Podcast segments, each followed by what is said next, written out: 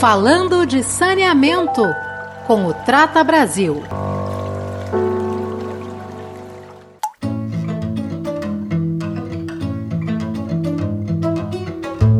Sejam bem-vindos ao podcast Falando de Saneamento, a nova plataforma digital do Instituto Trata Brasil para conversar com os embaixadores, especialistas de saneamento básico e apoiadores institucionais. Eu me chamo Rubens Filho, sou coordenador de comunicação do Instituto Trata Brasil e hoje eu conduzo a entrevista com Malu Ribeiro, gerente da causa Água Limpa da ONG SOS Mata Atlântica. Malu é jornalista com especialização em políticas públicas e gestão de recursos hídricos.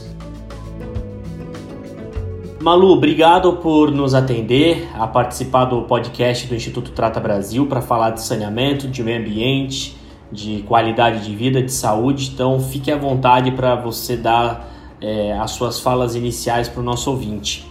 É um prazer estar aqui com o Trata Brasil, falando dessa causa que é nossa da SOS Mata Atlântica também. Na SOS Mata Atlântica, eu sou gerente da causa Água Limpa para Todos. Então, nossos objetivos são comuns e essa é uma agenda de enorme desafio para o Brasil, mas também é uma agenda que tem a maior capacidade, eu acredito, de transformação da nossa sociedade, do ponto de vista é, dos direitos humanos, é, da equidade, da justiça social e ambiental. Malu, você atua na pauta dos recursos hídricos e também do saneamento há um bom tempo, principalmente no estado de São Paulo. Eu gostaria de ouvir de você o que, que você acha que mudou desde o início da sua atuação até hoje. Houve melhoras nessas duas agendas? Houve, houve, é, eu acho que uma grande transformação da sociedade em relação à, à água, né? Aquela falsa ideia de abundância da água que nós tínhamos é, no início dos anos 80, quando a SOS Mata Atlântica começou. É, também não havia uma visão integrada da água é, com a questão da floresta, do saneamento, da saúde pública. Até hoje ainda há quem não faça essa associação. Mas, a partir da implementação da Política Nacional de Recursos Hídricos, que traz para a sociedade a possibilidade da gestão integrada e descentralizada da água, ou seja, tratar a água no território é, que a natureza reconhece, que é a bacia hidrográfica e não a divisão político-administrativa da cidade, dos governos. Isso é uma grande revolução. Pode parecer pouco, mas não é. Né? Olhar para os rios é, de forma integrada, reconhecendo que a precária condição da qualidade da água dos rios do Brasil reflete a ausência de, das políticas públicas ou a existência dessas políticas públicas, é extremamente importante para um país continental como o nosso. E, e também é, trazer para essa questão da água essa, esse reconhecimento de que o acesso à água limpa é, é um direito humano, um direito de todos, e que a água é um bem de, essencial à vida, porém escassa e dotada de valor econômico. Então, isso é uma mudança de paradigma muito grande para as organizações que começaram a trabalhar com o meio ambiente antes da redemocratização do país. Eu acho que é uma, uma realidade muito transformadora, porque nós tínhamos uma relação entre o uso da água, dos grandes rios do Brasil, para dois grandes usuários: a geração de energia elétrica e a exportação de resíduos. Né? É, não era nem o abastecimento público, nem a irrigação, os grandes usuários da água, eram essas duas extensões, da tomada e da descarga. Então, os rios, grandes rios, serviam para afastar das pessoas tudo aquilo que a gente não, não era bom para a convivência. Saneamento era afastamento né, é, de dejetos, de rejeitos, e acho que essa relação mudou muito, a escassez, é, as mudanças do clima, a própria educação ambiental e essas políticas públicas trouxeram para essa relação do cidadão com a água um componente de corresponsabilidade muito grande e isso não era assim antes da Política Nacional de Recursos Hídricos.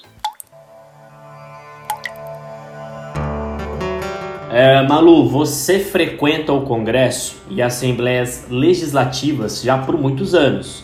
E uh, a gente queria ouvir de você qual a sua percepção sobre o tema de recursos hídricos e saneamento dentro desses espaços públicos. Olha, nós já tivemos um momento muito mais rico, que era é, de atuação bastante efetiva do Congresso Nacional e das Assembleias Legislativas quando foi a edição dessas políticas, né, da Política Nacional de Recursos Hídricos, é, da Política Nacional de Meio Ambiente. Nós tínhamos, veja, eu vou dar um exemplo da Assembleia Legislativa de São Paulo, quando foi o momento da criação da lei que autoriza, autoriza a criação das agências de bacia ou das agências de água ou da cobrança pelo uso da água.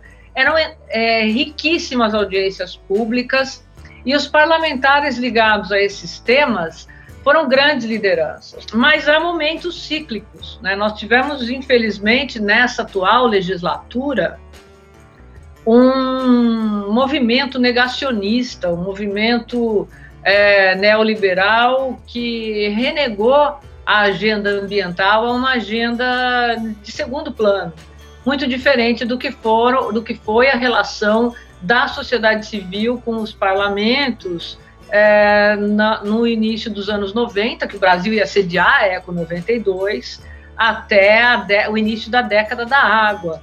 Né? Então, infelizmente, nós tivemos uma perda de, de é, eu diria, de relação com o parlamento. E o marco regulatório do saneamento, a revisão do marco, a reedição do marco, trouxe novamente vários setores que estavam discutindo água e saneamento no Brasil para o Congresso Nacional. Foram realizadas várias audiências públicas também, várias comissões temáticas. Então, a SOS Mata Atlântica tem uma larga experiência eh, na relação com as frentes parlamentares ambientalistas, com, com o Congresso Nacional, Câmara, Senado, com as assembleias e também com as câmaras municipais. É, não é à toa que a Mata Atlântica é hoje o único bioma brasileiro que tem uma lei especial que o protege.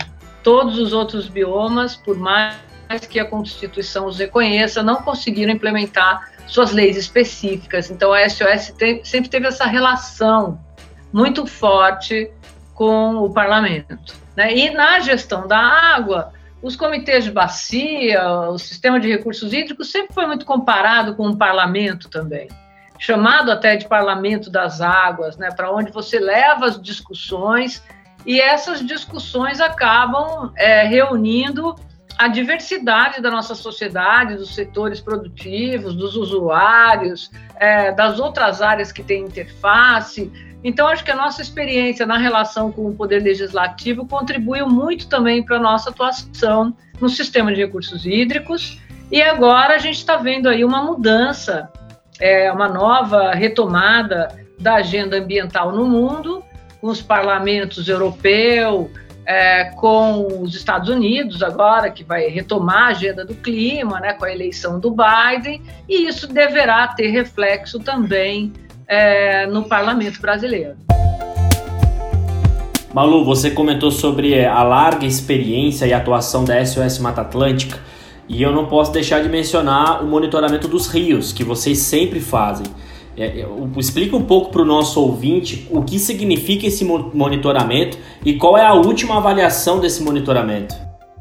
Esse monitoramento de qualidade da água dos rios é um projeto que a SOS tem já há 27 anos. Ele chama Observando os Rios. Instrumentaliza a sociedade, né, as comunidades e cidadãos voluntários dessa enorme rede que a gente reúne é, com um kit de análise de água, uma metodologia que permite ao cidadão comum e às organizações da sociedade civil realizarem o levantamento do IQA, o Índice de Qualidade da Água, que é uma norma é, que estabelece a qualidade é, da água doce superficial no Brasil e no mundo, é, um, é uma convenção é, a partir da análise de diversos parâmetros físicos, químicos, biológicos, e no nosso caso a gente agrega esses parâmetros do IKEA também a percepção da sociedade. Isso permite que é, nós consigamos formar grupos de monitoramento. Hoje a nossa rede com esses voluntários, a nossa rede tem 3 mil, mais de 3.500 voluntários que participam é, em grupos de monitoramento distribuídos nas bacias hidrográficas dos 17 estados da Mata Atlântica. Essa rede é, faz o um monitoramento mensal da qualidade da água.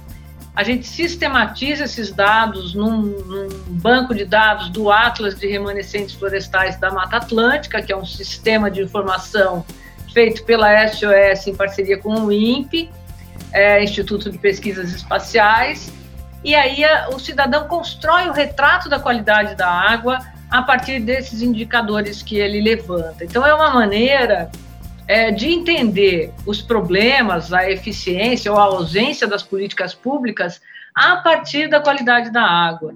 A gente costuma dizer que os rios, principalmente nossos rios urbanos, são espelhos da sociedade, eles refletem se há ausência ou presença dessas políticas públicas e se há exclusão social. Né? Quanto maior a exclusão social, maior a precariedade da condição de qualidade desses rios, dessas baías, mananciais e reservatórios.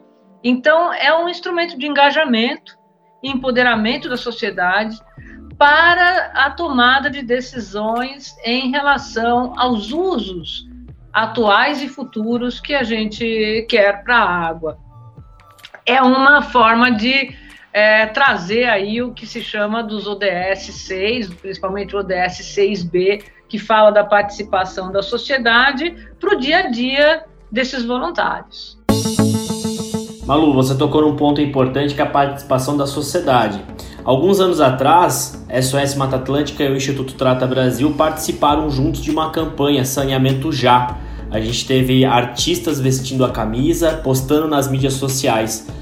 Quão importante são campanhas como essas que foram feitas para que a sociedade, para que o ouvinte que esteja nos acompanhando se engaje também em outras lutas, não só do saneamento, mas algumas outras lutas ambientais? Olha, eu acho que essas campanhas são fundamentais para, primeiro, levar informação. Quando a gente fez essa parceria, SOS Mata Atlântica, o Trata Brasil e vários artistas, o Trata Brasil trouxe muita informação sobre saneamento no Brasil e uma informação de forma independente. Da mesma forma como a SOS Mata Atlântica realiza o monitoramento da floresta, né, do bioma Mata Atlântica e da qualidade da água dos rios desse bioma, é, de forma independente, isso traz credibilidade para a sociedade. Credibilidade e empoderamento, pertencimento na produção da informação. Então a campanha ela começa informando a sociedade e aí sensibiliza e traz a sociedade para o engajamento. Eu acho, inclusive, que essa campanha saneamento já ela não se esgota, ela não se esgotou. Veja, nós temos que implementar o marco regulatório do saneamento, tem vários desafios, são metas cada vez mais desafiadoras, né? Porque pandemia, crise econômica, crise institucional e política, mudanças climáticas. Então, essa é uma campanha que eu, particularmente, a SOS, a gente atribui como uma das mais importantes da última década, que deveríamos levar para um grande evento, Rio Mais 30, trazendo, chamando a sociedade global para essa necessidade que infelizmente não é uma necessidade só do Brasil, é uma necessidade do mundo e precisa ser sempre. Né? As pessoas têm que entender que, que campanhas como essa, saneamento já, água limpa para todos, é, segurança climática, é, não são campanhas que têm começo, meio e fim. São campanhas permanentes ações educativas. A gente não pode lembrar da água ou do saneamento só quando a água falta na torneira. É, a gente tem que lembrar de forma preventiva. É igual campanha de dengue, de zika, de chikungunya, não pode ser só no período que está tendo a pandemia ou epidemia, né? É, tem que ser permanente, tem que ser preventiva. Então, eu acredito que é um, uma ação de cidadania das mais relevantes que, que a gente, como terceiro setor, consegue promover. Malu, o ano passado também não posso deixar de trazer esse assunto. A gente teve a, os, o privadão em frente à Lesp, foi em 2019. Ou seja, mais uma ação da SOS Mata Atlântica também pensando no saneamento. Qual foi a recepção é, dos deputados, enfim, da, da, da, população, da imprensa em relação ao privadão colocado em frente à Lesp? E também foi, é, foi colocado também na Avenida Paulista, né? E, já, e também no Congresso Nacional. É, quando nós levamos para o Congresso Nacional, foi que quando era novo, o privadão, para quem nunca viu, é um enorme privadão de 12 metros de altura, é, escrito saneamento já, chamando atenção para a nossa campanha, né, para a nossa causa. É, nós levamos para Brasília e instalamos em frente ao Congresso Nacional no dia da abertura do oitavo Fórum Mundial da Água. Foi o lançamento desse, do privadão para a sociedade. E as fotos tiradas em frente às, às é, Congresso Nacional, na esplanada dos ministérios, ela correu o mundo. Foi uma fez um sucesso sensacional. E aí as pessoas faziam várias analogias. Você colocar em frente ao parlamento um gigantesco vaso sanitário, hoje ele estaria muito, muito em voga. Né? Depois trouxemos para a Ponte das Bandeiras, na, no dia do Rio Tietê, dia 22 de setembro, é o dia do Tietê, o maior rio paulista, que é um símbolo do, do, do, descaso pela ausência de saneamento, né, o que a ausência de saneamento pode fazer. E, por fim, na Assembleia Legislativa, quando a deputada estadual Marina Elô estava instalando a Frente Parlamentar de Água e Saneamento, a Frente Parlamentar Ambientalista de São Paulo por Água e Saneamento. Então, foi muito bem recebida, apesar da ironia né, que faz, é, porque muita gente desconhece a, que nós temos escolas, que nós temos pessoas, que nós temos casas em São Paulo, que é a cidade mais rica da América do Sul, sem banheiro. E não é uma coisa que seja um privilégio é, só de. O privilégio não, mas seja um problema só de rincões distantes dos grandes centros urbanos. Nos grandes centros urbanos, nós temos esse problema e a crise econômica aumentou esse problema. Né? As pessoas perderam moradia, perderam emprego, por isso perderam moradia, foram morar nas ruas para áreas irregulares e ficaram sem acesso a banheiros públicos, a saneamento. Então esse esse privadão ele é um símbolo que mostra os dois lados, né?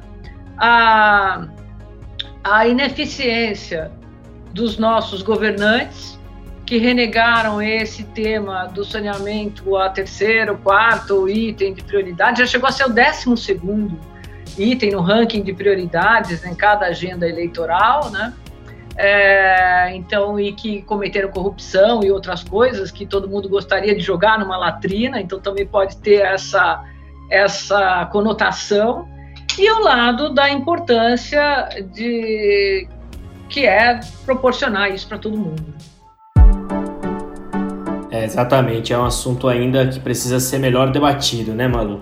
Malu, a gente chegou ao fim aqui da, do podcast. Queria agradecer você, a SOS Mata Atlântica, mais uma vez nessa parceria com o Instituto Trata Brasil e fique à vontade para deixar a sua mensagem final para o nosso ouvinte eu gostaria de parabenizar o Trata Brasil e dizer aos ouvintes que essa é uma organização que presta um serviço relevante ao conhecimento, à informação é, com transparência e é, para a inclusão da sociedade nessa agenda, que é uma agenda extremamente importante para o desenvolvimento, sem é, alcançar esse direito fundamental que é o acesso ao saneamento dificilmente as pessoas conseguem alcançar os outros direitos. Esse é o primeiro degrau é, dos direitos humanos que a gente acessa para a cidadania, para a ética e justiça social. Então, parabéns, Trata Brasil, vocês são grandes é, embaixadores desse tema e, e grandes parceiros da SOS. Muito obrigada, estamos juntos. Você acabou de acompanhar a entrevista com Malu Ribeiro, da SOS Mata Atlântica. Malu, muito obrigado novamente pela sua disponibilidade de tempo e pela sua gentileza de sempre atender o Instituto Trata Brasil. A você que nos acompanhou desde setembro de 2020 nos podcasts, desejamos um ótimo Natal e um ótimo início de 2021. Não deixe de acompanhar o Instituto Trata Brasil nas mídias sociais, seja no Instagram, Facebook ou Twitter. Caso você queira saber de mais dados de saneamento ou de nossos trabalhos, acesse tratabrasil.org.br. Muito obrigado e nos vemos em 2021. Falando de saneamento com o Trata Brasil.